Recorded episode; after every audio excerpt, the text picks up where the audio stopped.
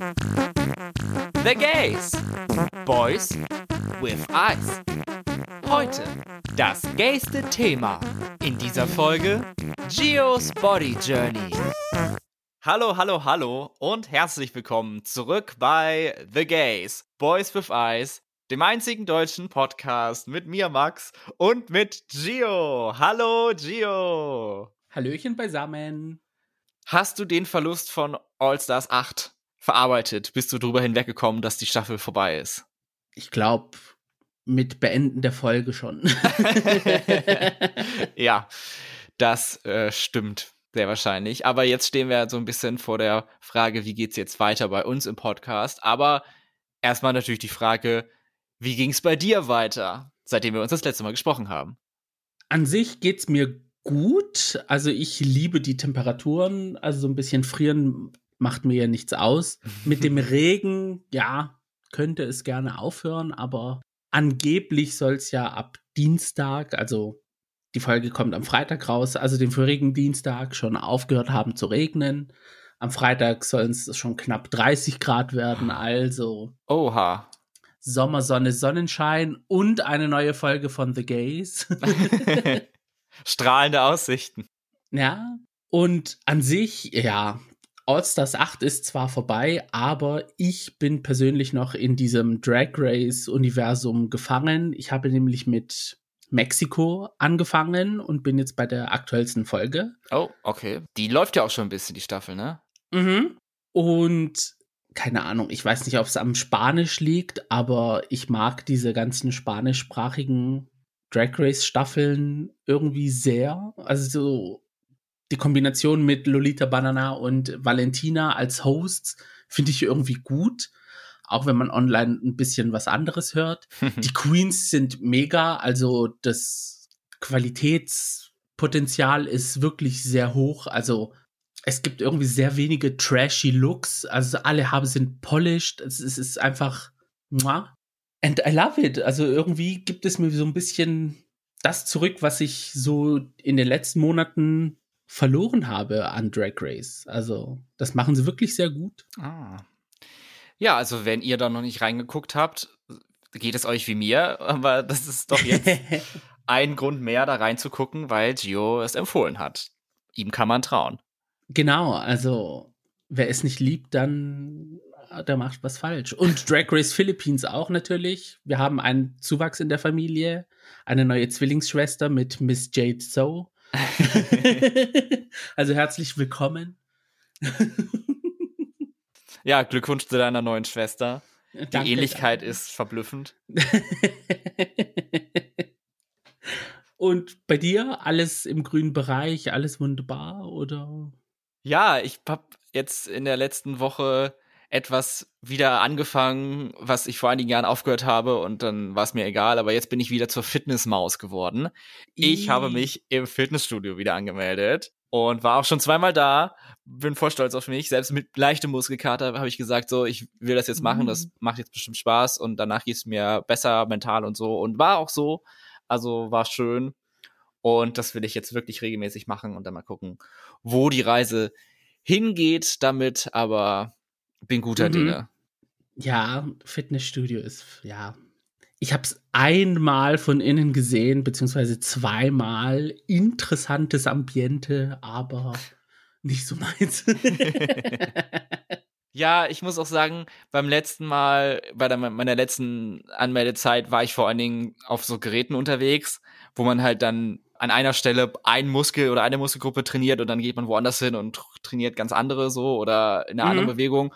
Und das fand ich immer ein bisschen langweilig. Das hat mir eigentlich keinen Spaß gemacht. Und wenn man dann ständig gucken musste, äh, ist das Gerät jetzt frei, was ich benutzen will? Nee, ist nicht, oder muss ich warten oder so. Das ging mir irgendwie auf den Sack und auch am Ende hatte ich dann versucht, mit Freihandeln zu machen, aber dafür bin ich einfach zu schwach. Das war auch nicht so das Wahre.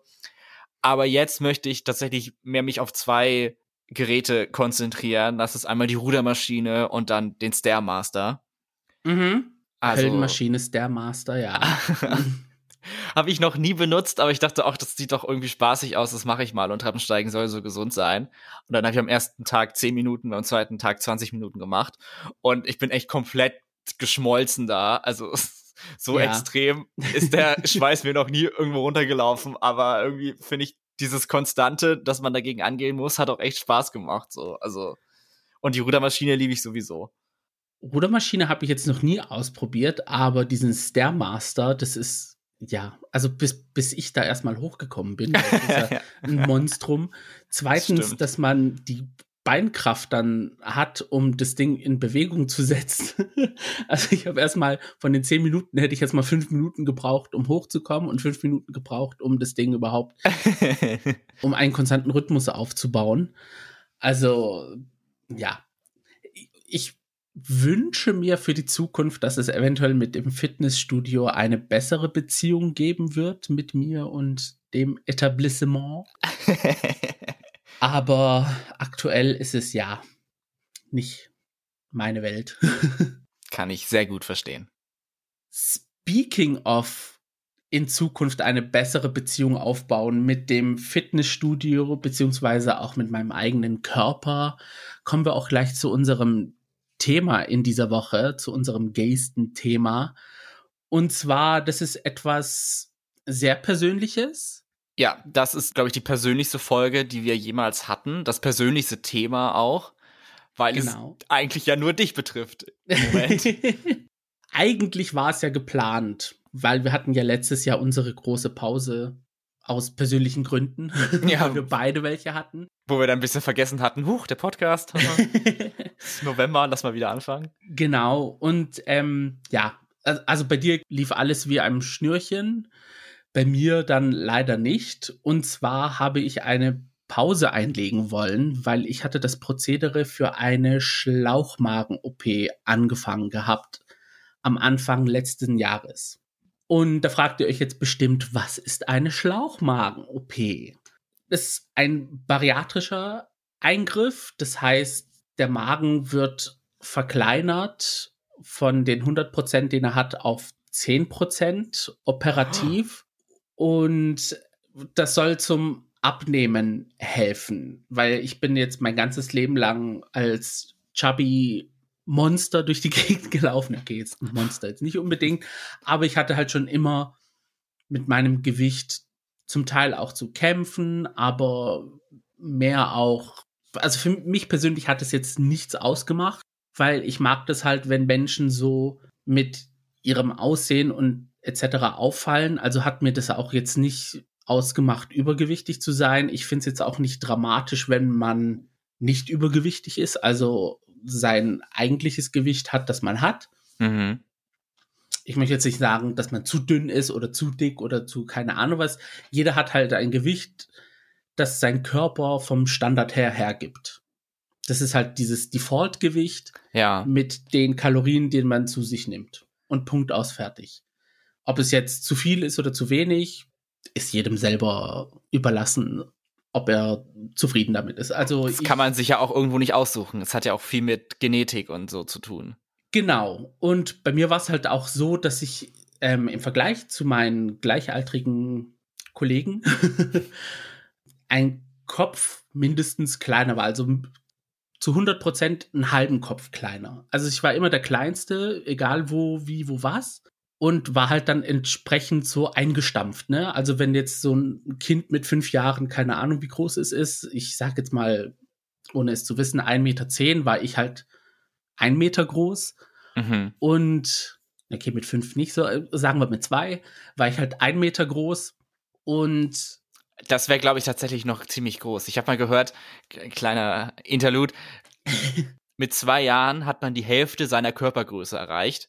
Das heißt, am zweiten Geburtstag kann man das Kind messen und dann nimmt man das mal zwei und dann hat man am Ende die Endgröße oder so. Kommt gut hin, weil ich bin jetzt 1,72. also kann man sich ausrechnen, dass ich halt ein sehr kleines Kind war, auf jeden Fall. Aber ich sah halt dann auch entsprechend breiter aus im Vergleich zu anderen. Also ah, ja. ich war so, als hätte man ein Kind genommen, das von der Standardgröße so wäre, wie es wäre. Aber man hat einmal draufgehauen und dann ist es halt in die Breite gegangen. Also gewichtsmäßig war ich halt genauso schwer wie andere, aber war halt kleiner und breiter. Ah, okay. Grund genug halt, um sich lustig über mich zu machen, wegen meiner Größe, wegen meines Gewichts, bla bla bla. Das hat sich so mein ganzes Leben äh, durchgezogen. Kinder können Also- grausam sein. Kinder. Er- Erwachsene bestimmt auch. Äh, ja. Menschen jeglichen Alters. Das ist auch was, da haben auch viele Menschen auch keine Zurückhaltung so. So Nee. sowas zu kommentieren. Sowohl Nee. das Gewicht als auch die Körpergröße. Ich muss sagen, wenn mich jemand jetzt böswillig auf mein Gewicht angesprochen hat, sei es in Richtung Mobbing oder Beleidigung oder keine Ahnung was, weil ihm die Argumente ausgegangen sind oder so, Ja. und hat mich auf mein Äußeres reduziert, hatte mich es nicht so getroffen, wie wenn es jemand gut gemeint hat. Weil wenn es jemand gut meint, sind da gar keine Grenzen mehr. Also du, du baust keine Abwehr auf und sie treffen dich dann wirklich in Momenten, wo es dir am meisten wehtut. Und ja, egal ob gut gemeint oder einfach Mobbing, lasst es einfach sein in Zukunft, wenn ich euch das als Rat mitgeben darf. Die meisten von uns wissen ja, wie wir aussehen. Also was an unserem Körper vielleicht anders ist als normal, sei es jetzt zu dick, zu dünn, zu groß, zu klein, zu schief, zu was auch immer. Genau. Wenn nicht man selbst, wer sollte es denn sonst wissen? Ja.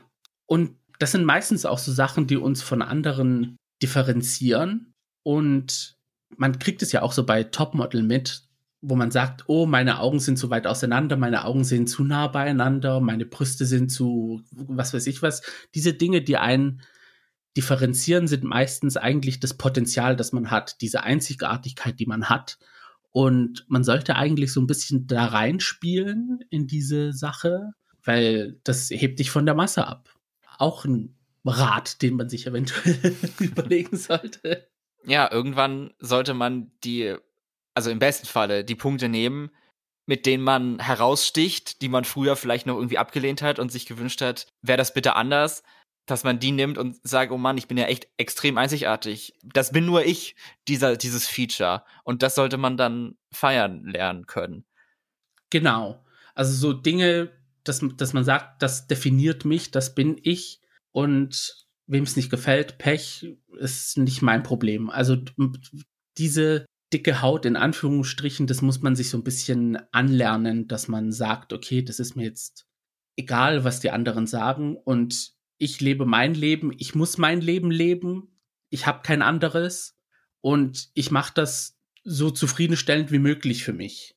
Und Ja. da kann ich nicht auf die Meinung anderer zählen und hören und machen, weil was bringt es, wenn sie glücklich sind, dass ich etwas gemacht habe, aber ich dann tot unglücklich bin? Das ist sinnlos. Wie hat sich denn dein Gewicht im Laufe der Jahre entwickelt? Ist das so eine schleichende Entwicklung gewesen bis zu dem Moment, wo du halt jetzt stehst? Oder gab es in deinem Leben irgendwie so einen großen Punkt, wo plötzlich dein Körper sich verändert hat? Also ich kann nicht sagen, dass es irgendwie ein Ereignis gab und ab da ging es dann bergab, sondern das war wirklich so ein schleichender Prozess, kann man es auch nicht sagen, weil es halt war halt generell halt immer viel, was ich dann zugenommen habe. Aber es war eine Konstante. Es, es, es Mhm. gab zwar zwischendrin mal Versuche, sehr viele, die ich gemacht habe, mit verschiedenen Shakes, Pulvern, Akupunkturpunkten, die ich mit irgendwelchen Nadeln dauerhaft hätte stimulieren sollen. Oh, krass. Ernährungsberater, äh, irgendwelche Spritzen, die den Stoffwechsel hätten ankurbeln müssen. Was sich dann herausgestellt hat, das war eigentlich ein Todesurteil für meine Schilddrüse, weil ich habe auch Probleme mit meiner Schilddrüse, also Unterfunktion. Ja. Und ja, also es waren Sachen, wo ich sehr viel Geld auch ausgegeben habe, wo meine Eltern auch sehr viel Geld ausgegeben haben. Die haben für eine kurze Zeit funktioniert. Wenn man sich fest dran hält, dann natürlich, also wenn man ein Kaloriendefizit hat über die Woche, das extrem ist, nimmt man natürlich ab. Hat man dazu dann auch noch Bewegung, nimmt man selbstverständlich ab. Aber ob dieses Abnehmen dann gesund für einen ist, wage ich zu zweifeln, weil du kannst dich nicht nur dauerhaft von Eiweiß ernähren in Form von Quark, Joghurt, Milch, Quark, Joghurt, Milch. Mhm. Also das hat auch damals schon in meinem Hinterkopf gar nicht funktioniert. Und ich war auch so, so zu vielen Quacksalbern, die haben mir dann irgendwelche Metallkugeln in die Hand gegeben und dann hatte ich so irgendwie so ein komisch verkabeltes Mauspad auf dem Kopf, und, und, und musste dann da sitzen wie so eine Statue.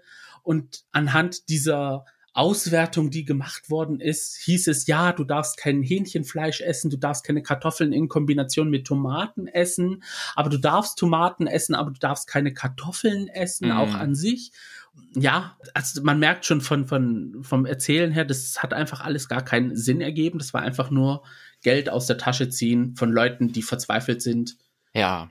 Und nichts anderes machen können. Und, und auch keine andere Option mehr sehen. Und das hat sich dann halt immer so ja, also ich habe dann das höchste, was ich dann abgenommen habe, war, uh, ich glaube, 20 Kilo. Das ist ordentlich. Drei Wochen. Oh, und die waren krass. So schnell wieder drauf, weil, wie gesagt, meine Schilddrüse war komplett kaputt. Ich war schlapp, ich war müde in dem Zeitraum. Ich, also ich, mir ist da auch extrem sehr viel Haar ausgefallen. Oh, wow. Also das wird in Zukunft dann auch so sein, aber damals war es halt schon erschreckend, wenn man dann mit äh, 22 dann plötzlich so sich durch die Haare fährt und dann hat man auf einmal eine komplette Perücke an den Händen, also ja. Und ich habe gemerkt, also mein Gesichtsausdruck war auch irgendwie so eingefallen, obwohl ich trotzdem chubby war. Also ich sah gruselig aus, obwohl mein Gesicht trotzdem das einer dicken Person war. Und auch so ein fahler Hautton, das, ja, das war dann nichts. Und wa was war das für eine Diät oder was war das für ein Programm, was diese äh, Entwicklung herbeigeführt hat? Das war dieses mit der Spritze, die den ähm, Stoffwechsel hätte anregen sollen.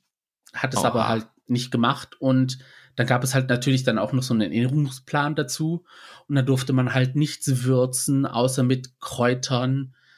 Ähm, sehr okay. viel Gemüse, sehr wenig Eiweiß, gar keine Kohlenhydrate. Also ja, vor allem wenn man gar keine Kohlenhydrate zu sich nimmt, dann wie soll man sonst Zucker zu sich nehmen, das für die Verbrennung des, des Körpers da ist. Also um, um es zu nutzen, damit man halt auch Kraft hat für den Tag. Also ich bin morgens schon müde aufgewacht und bis ich zum Auto gelaufen bin, um zur Arbeit zu fahren, war ich schon komplett am Ende. Also, ja. wie soll ich dann nochmal acht Stunden durchstehen und dann am Abend noch Kraft haben, eine Runde laufen zu gehen oder Sport zu machen? Also, ja, okay, wenn du sowohl ja. auf Kohlenhydrate als auch auf Proteine verzichten musst, also dann bleibt ja wirklich gar nichts mehr übrig. Ja.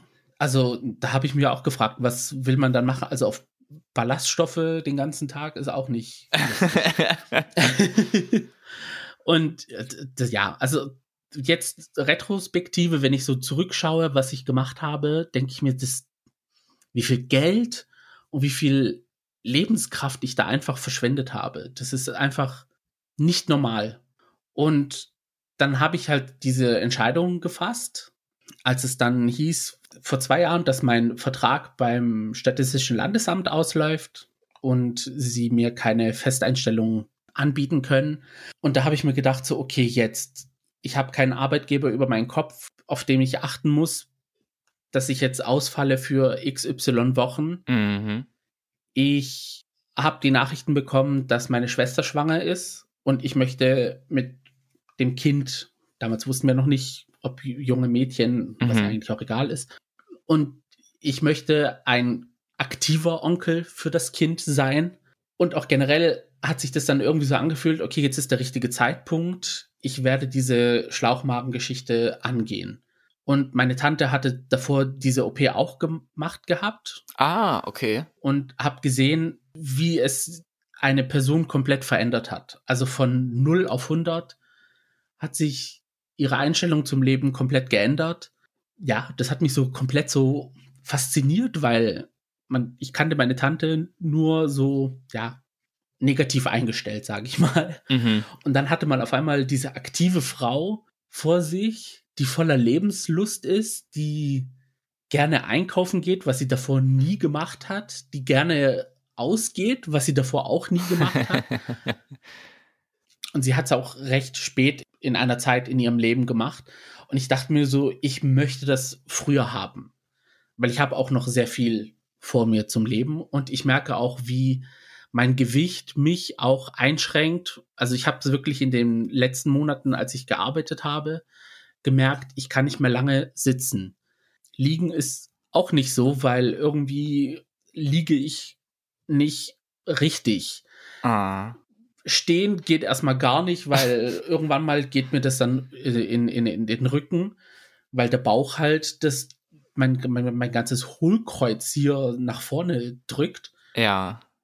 Und stehen an sich auch wegen dem Gewicht, also die Knie tun weh, die Fersen tun weh, der ganze Fuß unten fängt an zu brennen. Also es sind so verschiedene Sachen, wo es anfing auch körperlich mich zu beeinflussen und zu einschränken einfach. Und dann die Jahre davor auch. Plastikstühle, wenn man zum Beispiel in Griechenland auf Hochzeiten war, Plastikstühle, Endgegner maximal. Oh ja. Also du kannst dich da nicht einfach mal normal reinsetzen. Ich saß dann auf 180 auf so einem Stuhl an der Kante, weil weiter drin hatte ich die Gefahr, dass ich dann zu schwer bin und der Stuhl dann auseinanderkracht. Aha. Plus, man passt dann auch nicht rein. Also ich habe mir auch zum Beispiel, wenn ich jetzt weggegangen bin mit Freunden, habe ich geguckt, dass wir in Läden gehen, die keine Armlehnen haben an den Sitzen. Ja. Weil dann sitzt man den ganzen Abend da drin, komplett unwohl. Und die anderen launchen da so rum und du sitzt da wie die Königin von England. bei ihrer Krönung. Also das, ja, das ist einfach gar nichts. Ich habe es dann auch gemerkt, letztes Jahr, als ich dann nach Griechenland geflogen bin, da hat sich die Person hinter mir beschwert, dass mein Sitz zu sehr nach hinten gelehnt ist. Und dann hat mich die Stewardess darauf angesprochen, ob ich meinen Sitz dann in eine gerade Position bringen kann. Und dann musste ich ihr sagen, es tut mir leid, aber es liegt nicht am Sitz, es liegt an meinem Gewicht. Oh nein. Und dann, ja, und trotzdem war die Person hinter mir pissig drauf, dass ich nichts machen konnte. Ich so, ja, tut mir leid, aber es sind jetzt halt diese Umstände, ne? Mm. Und da hatte ich ja schon die Entscheidung getroffen gehabt, die OP zu machen. Aber es waren auch sehr viele andere Sachen, wo ich mir gesagt habe, nee, das, das, das ist kein Leben für mich für die Zukunft, weil ich habe mich auch aus Aktionen, die wir gemacht haben, so Ausflüge in Freizeitparks. Da habe ich mich immer so ausgeschlossen gefühlt, weil ich konnte nie mit meinen Freunden irgendeine Achterbahn fahren, weil man passt nicht in die Sitze rein. Ja. Und man kriegt auch diese Sicherheitsgurte und alles und die Bügel nicht richtig fest. Und ja, man passt halt auch komplett nicht in die Sitze rein. Und dann kannst du da nicht mitfahren. Und dann bist du sozusagen die Taschenaufsicht den ganzen Tag, hast aber trotzdem da deine knapp 60 Euro gezahlt für einen Eintritt. Mm. Und, und ja, ich habe mich halt immer so irgendwie ausgeschlossen gefühlt. Und das hat mich auch so ein bisschen seelisch älter werden lassen, weil ich habe mir immer gefühlt, als wäre ich die Aufsichtsperson für andere gewesen. Ja, als wärst du die Oma, die mitgeschleift wurde, um da auf die Kiddies aufzupassen, während die Spaß haben. Genau. Das waren so Sachen, so, ja, Klamotten einkaufen. Das letzte, ich habe darüber nachgedacht, das letzte Mal, wo ich in einem Laden war, um irgendetwas anzuprobieren, was ich dann gekauft habe zum Anziehen, das war über zehn Jahre her. Was? Sonst habe ich alles übers Internet bestellt. Oh, krass, ja. Hm. Und okay, es ist jetzt zwar alles äh, Fast Fashion und so, aber ich habe noch nie irgendetwas bei H&M gekauft oder bei Sarah oder bei weiß der Teufel, wo, wo andere einkaufen gehen, so mal kurz schnell, um sich irgendetwas zu kaufen, was sie brauchen, weil es hat mir einfach nie gepasst. Ich war dann irgendwann mal aus diesen Kleidergrößen rausgewachsen und, und die Klamotten haben mir dann einfach nicht gepasst. Und dann musste halt umgucken und zum Glück gab es auch diese Bewegung, sag ich mal, jetzt in den letzten sechs bis fünf Jahren, dass man in Online-Shops wenigstens große Größen findet. Und da kann man sich auch halbwegs gescheit anziehen. Aber so, ich merke, so Fashion ist irgendetwas, was mich so interessiert, dass ich halt so ein bisschen gut aussehe, wenn ich rausgehe. Aber halt, als Mann hat man ja generell weniger Optionen, wenn Ja, man so ja, drauf stimmt. achtet. Aber auch das, was es dann gibt, ist dann so weit geschnitten oder für eine Person einer bestimmten Körpergröße, dass es dann aussieht an mir wie an einem Kleid. Ja. Oh, klar, sind- natürlich. Da trägt man T-Shirts, da kann man bei mir in zweimal den Arm durchstecken durch das Armloch. Und ja, von der Länge her hängt es mir in den Kniekehlen. Man sieht nie so aus, wie man es gerne haben möchte. Es sind so Sachen, die erscheinen halt für jemanden klein, aber wenn man nie darüber nachdenkt oder beziehungsweise nie darüber nachdenken muss, Ja. dann, dann checkt man das gar nicht, was für ein Struggle die andere Person hat, um die einfachsten Dinge zu machen. Sitzen irgendwo ist, ja, also zum Schluss in der Bahn hat sich auch keiner neben mich gesetzt, weil das war dann halt zum Vorteil für mich.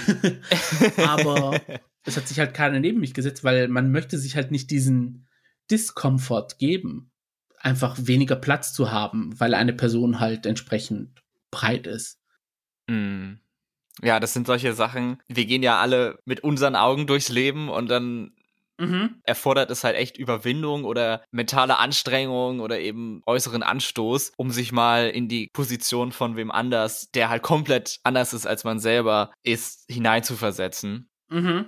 Also jetzt nicht nur was Körpergröße, Körperform angeht, sondern auch halt Männer, Frauen, Leute mit und ohne Migrationshintergrund, Leute mit Behinderung und so. Also jede Person lebt am Ende dann doch noch ein eigenes Leben, was sich unterscheidet von all den anderen. Aber bei manchen ist halt der Unterschied so viel größer. Und diese zu verinnerlichen oder beziehungsweise mal zu reflektieren, das ist eigentlich eine Anstrengung, die wir alle mehr machen sollten. Ja, und, und, und es sind wirklich Sachen, wo banale Sachen, wo, wo man sich denkt, da wäre ich jetzt nie drauf gekommen. Zum Beispiel jetzt in Sachen Duschen, wenn ich mich abtrockne, dann hat man ja diese ganzen Hautfalten, da muss man sich unten drunter dann wirklich sehr gut abtrocknen, weil wenn die feucht sind und die Haut dann aufeinander liegt, da können sich Infektionen bilden, dann kann man ganz schnell Entzündungen bekommen, es entwickeln sich Pilze auf der Haut. Und dann sitze ich dann wirklich manchmal da, wenn ich mir denke, so, hey, ich, vor allem im Sommer, ich schwitze mehr, als ich mich abtrocknen kann, dann muss ich mir einen Föhn nehmen und mir dann so unterm Bauch und so föhnen, damit es halt schneller trocken wird. Und ich glaube, das muss so eine Person, die halt normalgewichtig ist, in Anführungsstrichen, glaube ich, nicht machen. Die hat dieses Problem nicht. Mm. Und äh, ja, das sind so, so wirklich banale Dinge, die man einfach über die man nicht einfach nachdenken kann. Und bei mir ist es halt so, das hat sich dann einfach alles irgendwie angestaut ein Problem nach dem anderen, das Mobbing, was ich dann noch hatte und ja, das ist das war einfach für mich zu viel und da habe ich gesagt so nee, jetzt ich weiß und es ist auch eine psychische Arbeit, die man mit sich selber machen muss, um sich klar zu sein, ja, in Zukunft wird sich mein Leben komplett verändern. Ich werde kein Hungergefühl mehr verspüren.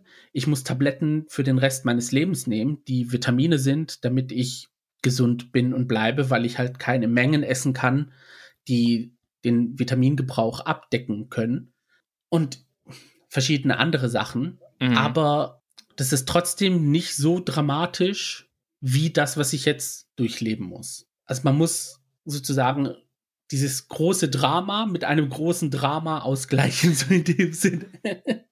Ich kann es auch irgendwie so ganz schlecht erklären, aber in meinem Kopf macht es irgendwie Sinn. nee, nee, voll klar. Es hat halt, es ist halt schon ein, ein sehr krasser Eingriff, was da gemacht wird. Du hast erzählt, 90 Prozent deines Magens wird entfernt. Genau. irreversibel. Mhm. Dass das nicht ohne Konsequenzen passiert, liegt eigentlich auf der Hand. Aber ja. klar, da muss man abwägen, was einem mehr Verbesserungen bringt. Und von den Leuten, die ich kenne, die sowas ähnliches gemacht hatten, die sind auch da absolut happy mit und Body Change 100% gewesen und leben jetzt ein wunderbares und happy Life, was halt vorher nicht so möglich war. Ja, also irreversibel ist es jetzt zu 100 Prozent nicht. Also man kann sich so vorstellen, wenn du einen Zaun hast und du die ganze Zeit dagegen trittst, dann fällt er irgendwann mal um. Aha. Und das ist mit dem Magen auch so. Also du schneidest zwar die 90 Prozent des Magens weg, aber wenn du dich mengenmäßig trotzdem überfrisst, kann es sein, dass du dann den Magen wieder ausweitest und dann hast du dann irgendwann ah. mal wieder ah. dein Gewicht drauf. Oh Gott. Also der Psychologe, mit dem ich da gesprochen habe, hat gemeint, wir machen 50 Prozent der ganzen Arbeit und die anderen 50 Prozent müssen von Patienten kommen. Mhm. Also da ist wirklich mit Therapie und sich auch mit dem, was man isst, sich zu beschäftigen, ist schon sehr wichtig. Und da habe ich auch wie ich schon erwähnt habe, letztes Jahr eigentlich schon im Krankenhaus angerufen gehabt und habe einen Termin vereinbart für ein Erstgespräch. Und da wurden halt, ja, also da wurde ich erstmal gewogen, damit man halt so ein Startgewicht hat. Und ähm, möchtest du die Zahl verraten? Also damals war es so knapp an die 200 Kilo. Krass. Und zwischendrin habe ich mich jetzt nicht wiegen können, weil also eine normale Haushaltswaage, die geht halt bis zu 120. Es gibt, glaube ich, auch welche mit 160, aber da bin ich ja schon drüber. Anyway, Ja, also stimmt, ich, ja. ich hatte das Gewicht, wie gesagt, äh, wurde da an, angesprochen. Mittlerweile ist ja auch ein Jahr vergangen, also ich habe auch zu 100 pro zugelegt. Ich merke es auch bei meinen Klamotten, dass ich zugelegt habe. Also dann wurde dann erstmal, wie gesagt, mein Gewicht aufgenommen. Äh, meine Daten wurden aufgenommen, es wurde gefragt, so was sind die Gründe, warum man äh, das machen will und alles. Und das braucht man alles halt als Grundlage für die Untersuchungen, die man danach macht, weil man muss dann zum Endokrinologen, die müssen dann halt erstmal auch checken, ob man diese Fettsucht hat. Ich glaube, das heißt aber mittlerweile anders. Adipositas oder so. Ist das nicht Fettsucht oder ist das was anderes? ähm, Adipositas ist die Fettleibigkeit an sich. Ah, okay. Fettsucht heißt, dass dein Körper, egal was du machst, ähm, trotzdem an Gewicht zunimmt. Also Okay. es ist ein, ein, ein, ja, das ist irgendwie etwas, das ist genetisch bedingt, da kannst du nicht viel machen. Und da bringt es auch nicht zu operieren, weil dein Körper, es ist dann Bums, ob du jetzt weniger isst, der sagt einfach zulegen. Mhm.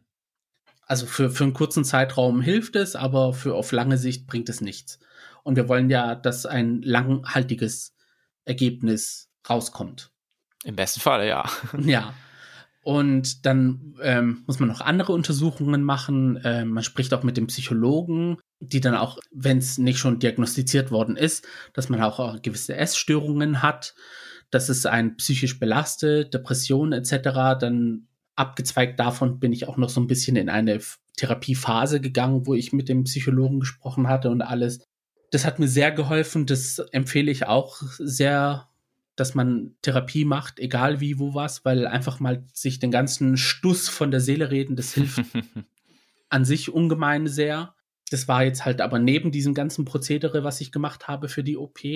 Und ja, das sind sehr viele Termine, die man halt machen muss. Und sehr oft muss man sich dann halt als Mensch frei machen für Ärzte, Untersuchungen, die dir dann halt bestätigen, auch wenn du es selber im Spiegel siehst, dass du halt krankhaft fettleibig bist. Und das wird dir dann so immer jedes Mal so, ja, da muss man was machen. Da muss man was machen, da muss man was machen. Und mit jedem Mal, dass du zum Arzt gehst und danach hast du zwar dieses Erleichterungsgefühl, mir wird geholfen, aber Ja. du hast auch diese Bestätigung, Da ist was nicht richtig mit mir. ja, dein Gewicht ist eine Gefahr für dich. Das ist auch so etwas, wo man sich drauf einstellen muss. Die Zeit ist dann auch nicht sehr einfach. Also ich habe es wirklich persönlich für mich, ich habe es zwar so runtergeschluckt. Ich habe gemerkt, so, oh, es, es, es macht mit mir etwas, aber ich habe es runtergeschluckt, weil ich dann halt nicht diesen Zeitraum des Geschehens gesehen habe, sondern es auf lange Sicht gesehen habe, dass für mich das Endergebnis zählt. Dass es mich dahin bringt, was mein Ziel ist. Und das hat mich so positiv auf die ganze Sache einstimmen lassen. Aber jeder ist da irgendwie anders. Ich, also ich habe auch gemerkt, weil wir am Ende haben wir dann auch so Gruppentherapien gemacht mit anderen Patienten. Mhm. Die auch das Gleiche machen wie du. Genau. Und da ist es halt so, dass wir uns da zusammengesetzt haben und dann wurde halt über Ernährung gesprochen, Vitamine, Mineralstoffe, wie setzt sich das zusammen. Und also da, da ist ein Teil Ernährung äh, dabei gewesen, ein Teil Psychologisches dabei gewesen. Und da habe ich auch so gemerkt, so wenn die anderen erzählt haben, dass es die ganz anders betrifft. Also die, die sehen das irgendwie kritischer. Und habe ich auch so gedacht, so gehe ich so ein bisschen blauäugig in die Geschichte rein. Bin ich zu positiv eingestimmt, aber das gab auch eine Person, die war dann, ja, hätte man sagen können, so jetzt, okay, wir haben unsere sechs Gruppentherapietermine fertig, leg dich auf den Tisch, wir rufen einen Arzt und der macht die OP jetzt hier äh, im Besprechungsraum. die war wirklich so auf Achse, dass sie das sofort machen wollte. ja, und dann hatten wir diese Gruppentherapiephase, die ging dann über ein paar Monate und wie gesagt, bei mir war es ja so, dass ich jetzt halt alles letztes Jahr angestoßen habe, aber zwischendrin gab es dann für mich Probleme, dass ich dann auch bei der Krankenkasse abgemeldet worden bin. Ja, ich wollte gerade sagen, das hat doch alles erst jetzt angefangen mit der Therapie dieses Jahr, oder? Genau. Und letztes Jahr war es halt so, dass ich dann halt von der Krankenkasse abgemeldet worden bin, weil ein Schrieb gefehlt hat von meinem Arbeitgeber. Und ähm, deswegen konnte das Arbeitsamt beziehungsweise die Agentur für Arbeit ähm, meinen Arbeitslosengeldeintrag nicht bewilligen. Und da auch kein Arbeitslosengeld bezahlt worden ist, wurde auch keine Krankenkassengebühr bezahlt. Deswegen wurde ich dann abgemeldet mm. und konnte dann nicht mm. mehr zu diesen Gruppentherapien letztes Jahr hingehen. Und wir hatten das dann auch so ein bisschen abgestimmt, dass wegen deiner Hochzeit wir die Pause machen, aber parallel ich halt wegen der OP dann meine Phase habe, wo ich mich dann erholen werde, weil das wäre dann so in dem Zeitraum gewesen. So. Ja, das war sehr gut geplant von uns.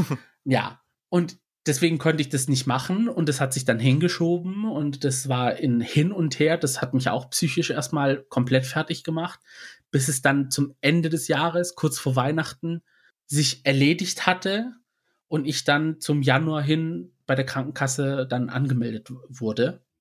Und ich habe dann sofort im Krankenhaus angerufen, habe gesagt, hey, können wir das wieder weitermachen, das Ganze, weil ich wurde abgemeldet, ich habe kein Arbeitslosengeld bekommen und parallel wurde auch meine Krankenkasse nicht bezahlt, deswegen mm. wurde ich abgemeldet. Und sie so, ja, dann mussten wir erstmal Rücksprache halten und da kriegen sie Bescheid. Na, super. Warten also. Dann ist die eine Woche vergangen, dann habe ich einen Anruf bekommen, dass es ähm, dann doch durchging.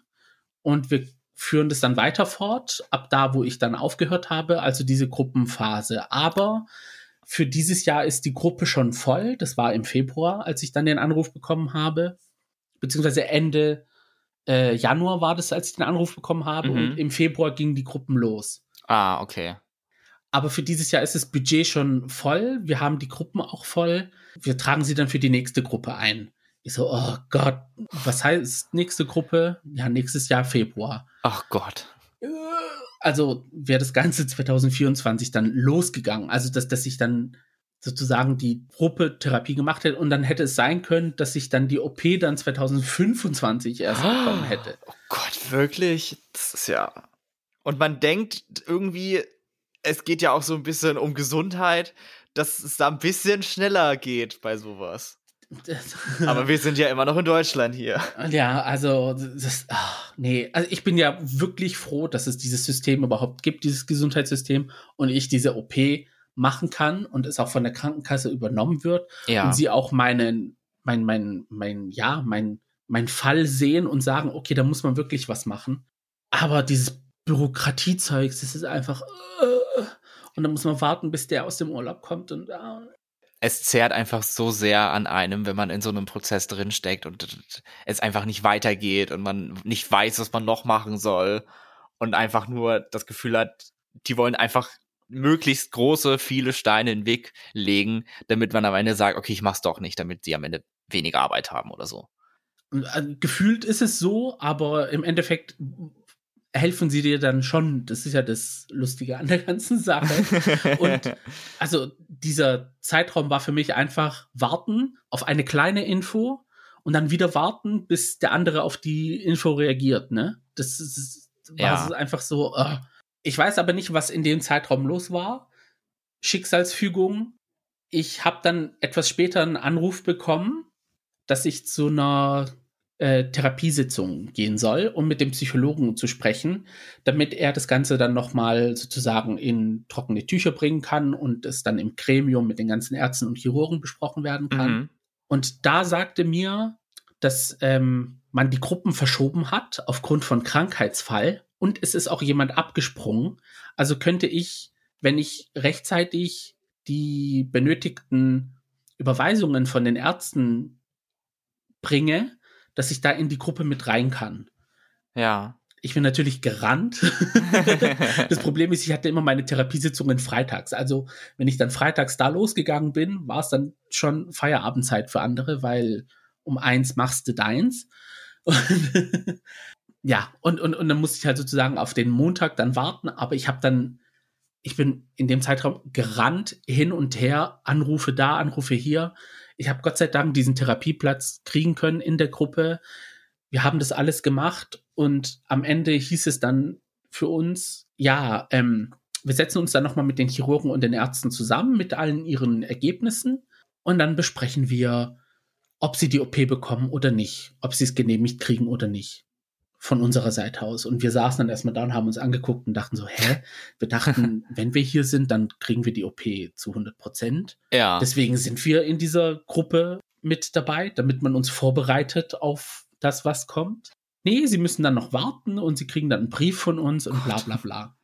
Das war jetzt im Juni, weil das Ganze, Okay. was da passiert ist. Kommt Mitte Juli und wir haben dann mit den Leuten aus der Gruppe auch eine WhatsApp-Gruppe gemacht und haben dann immer hin und her geschrieben, hey, habt ihr den Brief bekommen, habt ihr den Brief gekriegt? Dann hat irgendwann mal eine die Schnauze voll gehabt und hat angerufen dort und es hat sich das bestätigt, von dem wir uns ähm, davor gefürchtet haben Ja. ein paar Briefe von uns sind flöten gegangen bei der Post irgendwie Ah, und haben sie nein. nicht bekommen. Das Lustige ist, unsere Ärzte hatten diese Briefe, aber wir persönlich nicht. Also uns, die es betrifft, hat, wussten nichts, aber unsere Ärzte, Hausärzte wussten Bescheid, dass wir eine OP bekommen. Ja. Nee, einfach nicht den Leuten äh, den Leuten Bescheid sagen, die es betrifft. Ja, das. Ja, aber das war halt, da konnte jetzt keiner was dafür, weil die Briefe des flöten gegangen sind, ne? Es war jetzt nicht bei allen so. Am Tag darauf haben manche ihren Brief bekommen und haben dann einen Termin abgeschlossen. Ich habe dann auf eigene Faust dann selber angerufen und habe gesagt, hey, ich habe eine Info bekommen von meinem Arzt, dass ich einen Brief bekommen habe aus dem Krankenhaus. Aber ich persönlich habe diesen Brief nicht. Und dann haben wir da so ein bisschen gesprochen, haben einen Termin ausgemacht. Jetzt für den 11. September, dass ich dann eine Vorbesprechung habe für meine OP. Und es ist auch eine Genehmigung. Also es ist wirklich in trockenen Tüchern Sehr gut. Auf offizieller Seite aus, dass es klappt. Und ich bin so gottfroh und ah, ja, es, es fühlt sich da irgendwie so wie, wie, wie, ja, wie eine Belohnung mittlerweile für das Ganze, was ich durchgemacht habe, die letzten eineinhalb, zwei Jahre. Und ah, ja, This is the beginning of the rest of your life. Ja. Das, ja, das ist auch der Song, den ich daran, an den ich gedacht habe nach dem Anruf. Das war wirklich, also, ja, das, ich, für mich ist es so immer noch so unbeschreiblich, weil ich hätte wirklich nicht erwartet, nach dem Ganzen, was ich durchgemacht habe, dass es dann auch so positiv dann im Endeffekt dann ausläuft. Mhm. Und es hat sich für mich auch am Anfang so schwer angefühlt, bis ich die ganzen Herausforderungen und, und, und Steine, die mir da in den Weg gelegt worden sind, dass ich darüber komme und das am Ende dann heißt, ah, okay, dann passt, dann machen wir das. Ah, das war einfach der Wahnsinn. Und jetzt freue ich mich erstmal drauf, dass dann der September kommt, dass ich da zu diesem OP-Termin gehe. Und ich, mir wurde auch schon ein bisschen gesagt, dass man, dass ich mich auch drauf auf die OP vorbereiten muss. Also mit Leuten, die so Übergewicht haben, da ist die Leber dann auch größer bekannt unter Fettleber. Und man muss dann mit so Proteinshakes gucken, dass man die kleiner kriegt, weil die OP ist mikroinvasiv. Das heißt, es werden drei Löcher in die Bauchdecke gemacht und durch diese drei Löcher findet die OP statt. Oh, Und wenn die. Leber groß ist, dann legt sie sich zu einem Teil über den Magen. Ah, ja. Und wenn sie kleiner ist, dann haben die Ärzte nicht so Probleme, um am Magen zu arbeiten. Und da muss man dann halt sich dran halten und jedes verlorene Kilo hilft auch einfach die Überlebenschancen zu steigern nach der OP, weil die machen das halt gern auch generell, wenn man OPs hat, sagen sie, ja, wenn sie noch so ein bisschen abnehmen könnten, das steigert auch die Chancen, dass sie weniger Komplikationen haben. Und ja, das ist so ein bisschen diese Realität, vor der man so Angst hat, aber das positive Feeling overall ist halt bei mir jetzt so größer. Und wenn die OP dann stattgefunden hat, ich hoffe in so einem Monat oder eineinhalb Monaten danach, Mhm. nach der Vorbesprechung, also dieses Jahr dann noch, hoffentlich, Also Oktober, November. ja, so um den Dreh rum, dass, ja, also erstmal alles gut läuft, toi, toi, toi. Ja, auf jeden Fall. Ich klopfe so stark auf Holz wie noch nie. ja, und, und die Phase danach ist halt auch so, ja, das ist auch, ja, Ja, was hat man dir dazu erzählt? Also wie, wie schlimm wird dann die Recovery sein? Also ich weiß, dass man für 24 Stunden oder etwas länger muss man auf der Intensivstation bleiben. Einfach nur zur Kontrolle, dass alles gut verlaufen ist, mhm. also dass die OP gut ist, dass der Magen auch zu ist. Dann musst du auch so eine Flüssigkeit trinken und dann gucken sie auch, dass die Nähte richtig sind und nichts in den Bauchraum ausläuft, weil da muss man wieder operiert werden, damit es zugemacht wird. Und die OP ist dann ähm, dramatischer, weil wenn fremde Organismen in der Bauchdecke sind, die entzünden sich und dann hast du eine Sepsis und kannst daran sterben. Ja. Ja, dann bist, bist du da erstmal auf der Intensivstation und dann kommst du auf die normale Station, wo du auch wieder nur zur Kontrolle bist und dann kriegst du auch schon so deine Flüssignahrung, die du dann für die nächsten paar Wochen nehmen musst, bis sich halt dein Magen komplett verschlossen hat, äh, auch verheilt ist. Ja. Und dann kannst du in die Breiphase übergehen. Und nach der Breiphase darfst du dich so ein bisschen versuchen an Lebensmitteln, weil es kann sein, dass du manche Lebensmittel dann einfach nicht verträgst. Also es kann sein Tomaten oder generell saure Lebensmittel. Mm. Knoblauch kann Problem sein, Zwiebeln können Problem sein. Und ja, und ab da gibt es eigentlich nur noch die Kontrollen beim Arzt, ob alles gut verläuft. Und in Zukunft hat man dann Ausblick auf die Hautstraffungen, die man dann danach machen muss, wenn man dann entsprechend das Gewicht verliert. Das soll dann auch relativ schnell gehen, oder mit dem Gewichtsverlust nach so einer OP? Oder ist es dann tatsächlich, dass es dann jetzt noch mal, weiß ich nicht, mehrere Jahre braucht, bis man dann an Normalgewicht in Anführungszeichen ankommt? Am Anfang verliert man sehr schnell Gewicht, weil mit Flüssignahrung kannst du nicht sehr viel Kalorien zu dir nehmen. Ja. Und das kann auch schon so sein, dass wenn du die Tabletten morgens zu dir nimmst, dass du über mehrere Stunden schon gesättigt bist, dass du nicht mehr essen kannst. Und dann sollst du auch nicht essen, weil wenn dein Magen beschäftigt ist mit dem, was schon drin ist, und dann nochmal oben drüber was zu essen, ist ja dieses Problem, dieses Dumping-Syndrom heißt es, dass es entweder komplett dann in, unverdaut in den Darm reingeht, dann hast du da Probleme, oder es kommt halt wieder raus von oben. Mm, okay. Und das soll man vermeiden. Ich bin auch so einer, der gerne Wasser trinkt. Auch einfach so, ich habe Durst, ich trinke Wasser in großen Mengen. Das darf ich dann auch nicht. Oh. Sprudel sollte man da auch vermeiden. Okay.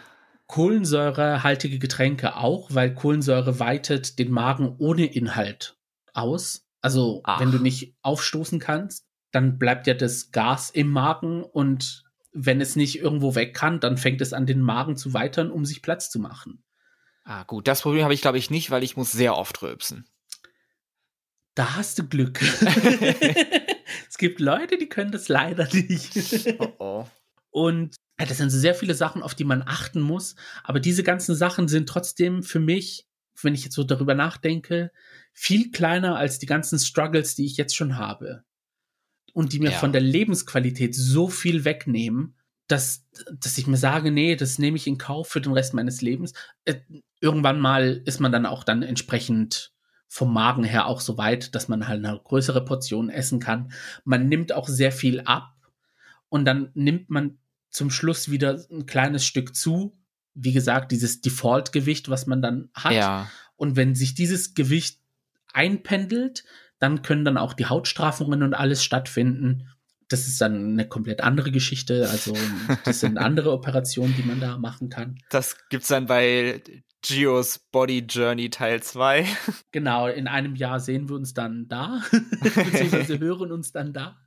nee, ich glaube, so schnell wird es äh, zwar nicht gehen, mhm. aber ja, ich bin wirklich so, ja, also ja, mir fehlen so irgendwie, wenn ich so darüber nachdenke, dass es wirklich Realität geworden ist und es auch wirklich so kurz davor ist, dass es tatsächlich in einem Monat den Vorbesprechungstermin gibt. Das ist, ja, das, mir fehlen dann einfach die Worte. ja, aber aus, aus Freude, aus Vorfreude und nicht genau, aus ja. Schrecklichkeit. Eine Frage hätte ich noch mal. Mhm. Und zwar, warum du dich für eine Schlauchmagenoperation entschieden hast, weil ich glaube, es gibt auch noch andere Möglichkeiten, wie man so eine Magenverkleinerung machen kann. Also irgendwie, ich habe mal was von einem Magenband gehört, glaube mhm. ich, gibt es noch. Also wurdest du dahin beraten und hast du da das als beste Option entschieden, rausgefunden? Oder wird eigentlich nur noch Schlauchmagen gemacht heutzutage? Also, als ich den Termin im Krankenhaus hatte mit dem Chirurgen, wurde mir erklärt, dass man den Magen-Bypass, das ist eine andere Geschichte, da wird dann sozusagen, also der bleibt der Magen so wie er ist, aber die Speiseröhre wird mit dem Darm verbunden. Mm, okay. Das macht man aber bei Diabetikern. Das ist für Diabetespatienten eine Option dieser bariatrischen Chirurgie. Dann gibt es das Magenband, das ist aber eine veraltete Option. Und das ist halt so, beim Magenband, irgendwann mal musst du es auch rausnehmen. Oh, äh. Weil es kann sein, dass es mit dem Magen vernarbt oder es schneidet in den Magen ein und tut dann sozusagen die Blutzufuhr abkappen. Und dann kann es sein, dass der Magen abstirbt. Also das ist nur wirklich für eine kurzweilige Geschichte, das Ganze mit dem Magenband. Noch früher gab es auch den Ballon. Da wird dir so ein Plastikballon in den Magen eingesetzt. und dann kannst du halt einfach nicht viel essen. Das war so dieses Prinzip daraus. Das hatte eine aus unserer Gruppe damals machen lassen und war sehr unzufrieden damit. Das hat dir wirklich weniger Lebensqualität gegeben, als sie jetzt schon hatte, hat sie gemeint. Also, oh, okay. Sie meinte, sie, sie kam irgendwie keine drei Tage aus, ohne sich fünfmal übergeben zu müssen. Also, ja, das, da war auch das Ganze nicht so weit wie jetzt dass man äh, für die Nachsorge gesagt hat, ha, sie müssen jetzt auf das aufpassen oder auf das aufpassen, sondern man hat es einfach gemacht. Und dann hieß es ja, jetzt passen sie auf, wie sie essen und wenn sie satt sind, dann hören sie auf zu essen. Mhm. Und ja, das ist für mich jetzt irgendwie nichts Gescheites, sage ich mal. Also ja. Und klar, natürlich gibt es auch die Option, dass ich sage, okay, ich möchte das Ganze früher haben und ich gehe zum Beispiel jetzt in die Türkei und lasse es dort machen aber es gibt dann, wenn ich das dort mache, keine Nachsorgeuntersuchungen. Plus, wenn ich jetzt zum Beispiel die Hautstraffungen machen will, dann muss ich die auch selber zahlen. Also einmal zahle ich die OP selber oh. und einmal zahle ich die Hautstraffungen selber, weil ich sie halt nicht über die Krankenkasse machen lassen habe. Aber wenn ich die OP über die Krankenkassen laufen lasse und sie sehen, ah, okay, er hat so und so viel verloren und die Gefahr ist vom Arzt, der uns bestätigt, dass es Entzündungen gibt in den Hautfalten, dann bezahlen wir auch zu einem Teil auch die Hautstraffungen, die sie dann für nötig sehen. Hm, okay. Also hat man dann auch sozusagen diese Absicherung. Dauert natürlich halt alles länger, bis es dann bestätigt ist. Ja. Also, wenn du jetzt einen Termin da ausmachen kannst, hat, kann es sein, dass du in drei Wochen dann schon die OP hast. Aber ich gehe da lieber auf Nummer sicher und es dauert ein Jahr statt drei Wochen. Mm. Und ja, habe dann nee, aber auch, auch sinnvoller. diese Absicherung danach und ich weiß, dass ich nicht viel zahlen muss. Weil das Ganze ist schon sehr happig. Also es kann schon in die Zehntausender oh, ja. Bereiche gehen, der ganze Spaß. Und ein Spaß ist es wirklich nicht. Aber das Geld, was du damit ja sparst, kannst du ja dann vielleicht in deine Zukunft investieren. In Hast du denn schon. Bitte? In Klamotten? Hast du denn schon irgendwie drüber nachgedacht, was du machen möchtest, wenn der ganze Prozess so abgeschlossen ist, wenn du ein Gewicht hast, mit dem du zufrieden bist oder so, Sachen, die du vielleicht jetzt im Moment nicht machen kannst oder so? Also, ich habe mir gesagt, ich werde erstmal meinen Kleiderschrank updaten, muss ich ja, weil es Kleidergrößen bedingt kann ich jetzt nicht irgendwie 4XL und 5XL tragen, wenn ich dann irgendwie so eigentlich dann in die Richtung XL gehe. Also das wäre irgendwie doof.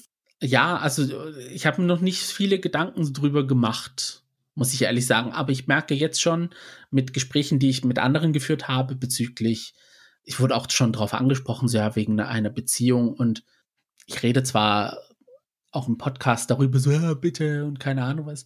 Aber ich merke schon, dass ich dann irgendwie so eine Wand noch aufgebaut habe, wo ich sage, nee, ich fühle mich selber noch gerade nicht wohl und bereit dafür, mich jemanden zu öffnen, trotz meines Gewichts. Und ähm, das wäre auch ein durchaus sowas wie ein Liebesbeweis, wenn jemand dann auf dich wartet, praktisch, bis du dann sagst, ich bin jetzt bereit. Lass es uns ausprobieren.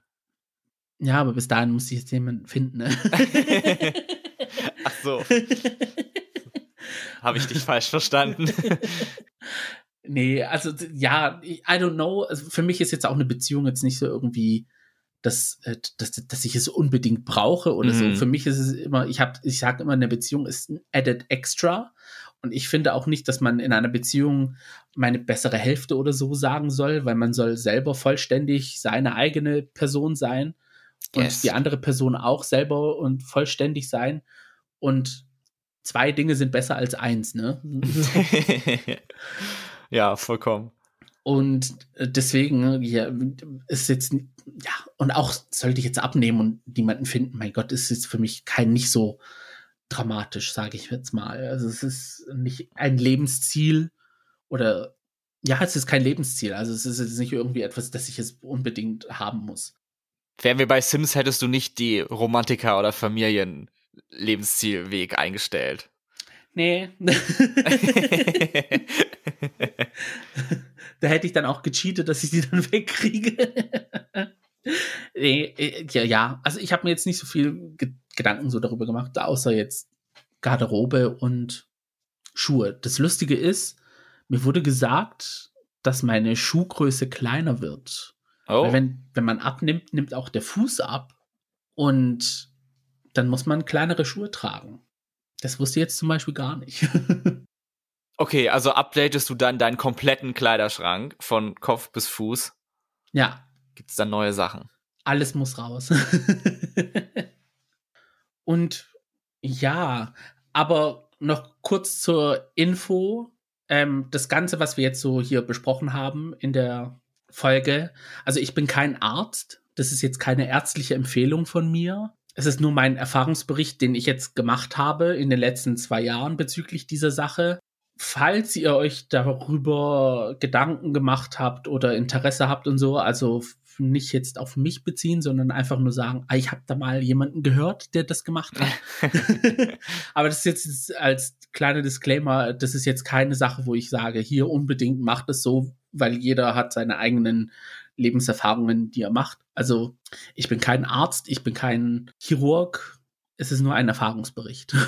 Alle Angaben ohne Gewehr. Und genau. Wir haben es mehrfach gesagt, jeder Mensch ist unterschiedlich und muss seine eigenen Entscheidungen treffen und ihre eigenen Erfahrungen machen und so und braucht immer individuelle Beratung.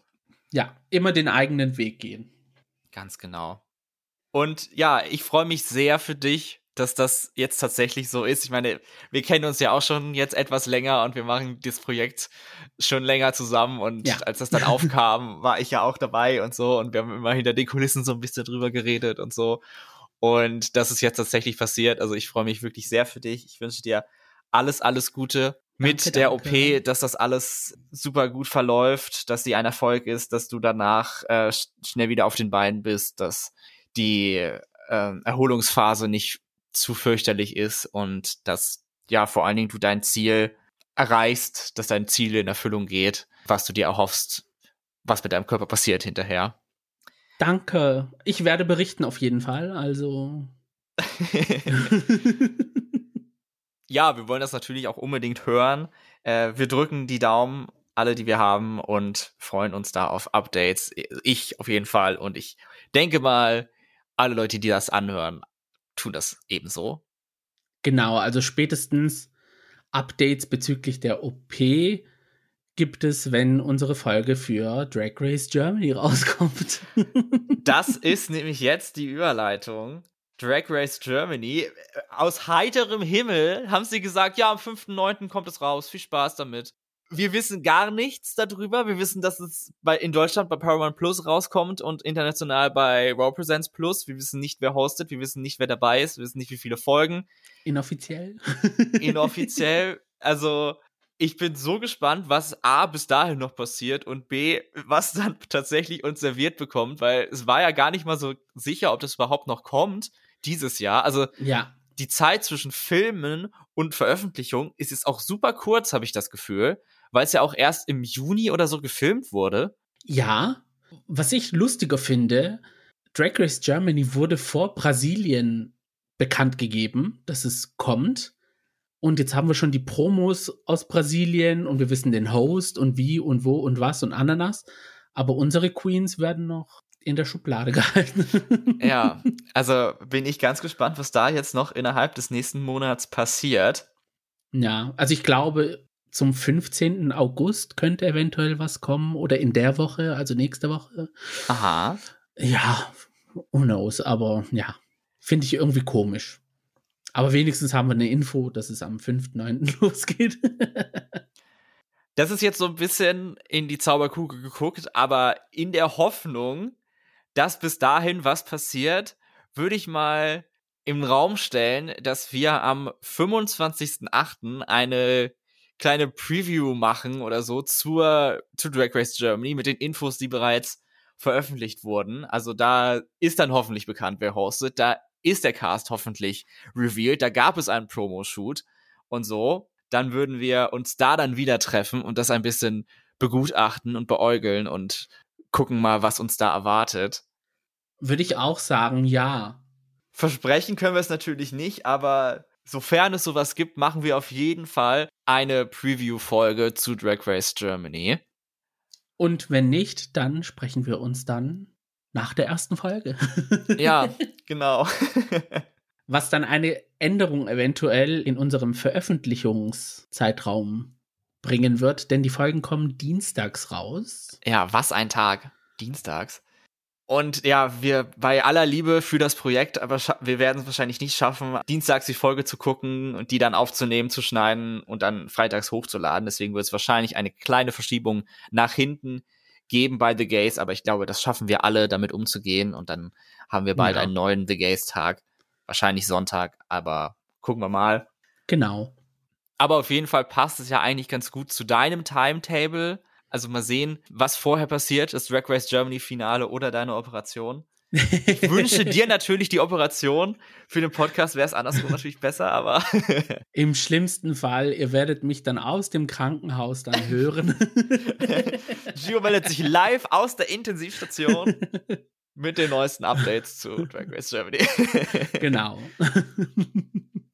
Nein, aber ich bin super gespannt auf die Staffel, was uns da erwartet. Und das ist ja so ein bisschen die Krönung, was wir machen. Also da auf diesen Moment haben wir hingearbeitet, auf die eigene Staffel aus dem eigenen Land. Namentlich gedreht wurde in Kolumbien? Fragezeichen. Also. Ja, World of Wonder hat da wohl einen Produktionshub aufgebaut, wo sie auch in Zukunft solche Staffel drehen wollen. Mhm. Drag Race Mexico sei da wohl gedreht worden und dann jetzt auch Drag Race Germany. Und der Workroom ist riesig. Also das Ganze sieht wirklich edel aus im Vergleich zu anderen Staffeln. ja, wie gesagt, ausgesprochen positiv gestimmt, dass sie es international produziert haben und nicht irgendwie mit RTL oder ProSieben in, in Zusammenarbeit, sondern dass sie es selber machen. Gut, damit wären wir ans Ende dieser Folge angelangt. Vielen, vielen Dank, Gio, für diesen wirklich intimen Einblick in dein Leben, in dein, deine Gedanken, in, in deinen Körper. Ihr seid immer wieder gerne eingeladen in meinen Körper. ja, wir freuen uns, da, da wieder vorbeizuschauen und mehr darüber zu erfahren. Vielen Dank, dass ihr diese sehr wichtige Folge für, für Gio und für mich auch ähm, gehört habt. Wünscht ihr euch mehr solche persönlichen Geschichten? Ich meine, es gibt ja noch ein paar andere Themen, über die wir reden könnten, wenn wir dazu bereit wären. Habt ihr Fragen an Gio aller Art zu diesem Thema oder zu anderen Themen, wer weiß? Dann könnt ihr uns gerne schreiben, zum Beispiel bei Twitter und bei Instagram. Unter dem Handle Gays Podcast erreicht ihr uns über Social Media oder etwas förmlicher per E-Mail unter der Adresse thegays at outlook.com. Und da ich ja demnächst sehr unterernährt sein werde, dürft ihr uns gerne mit geistigem Material füttern in Form einer 5-Sterne-Bewertung in eurem Podcast-Player und einer Kommentarfunktion, die es dort gibt. Und natürlich könnt ihr uns dann auch folgen, damit ihr eine Benachrichtigung bekommt, wenn eine neue Folge rauskommt. Ganz genau. Wir lassen das jetzt hier so ein bisschen offen, wann wir uns das nächste Mal hören, aber jetzt ist der perfekte Moment, um zu folgen, damit ihr, wie gesagt, keine Folge mehr verpasst von uns. Ganz genau. Vielen Dank fürs dabei sein und bis zum nächsten Mal. Mein Name ist Max. Mein Name ist Gio. Und das war The Gays. Macht's gut. Ciao.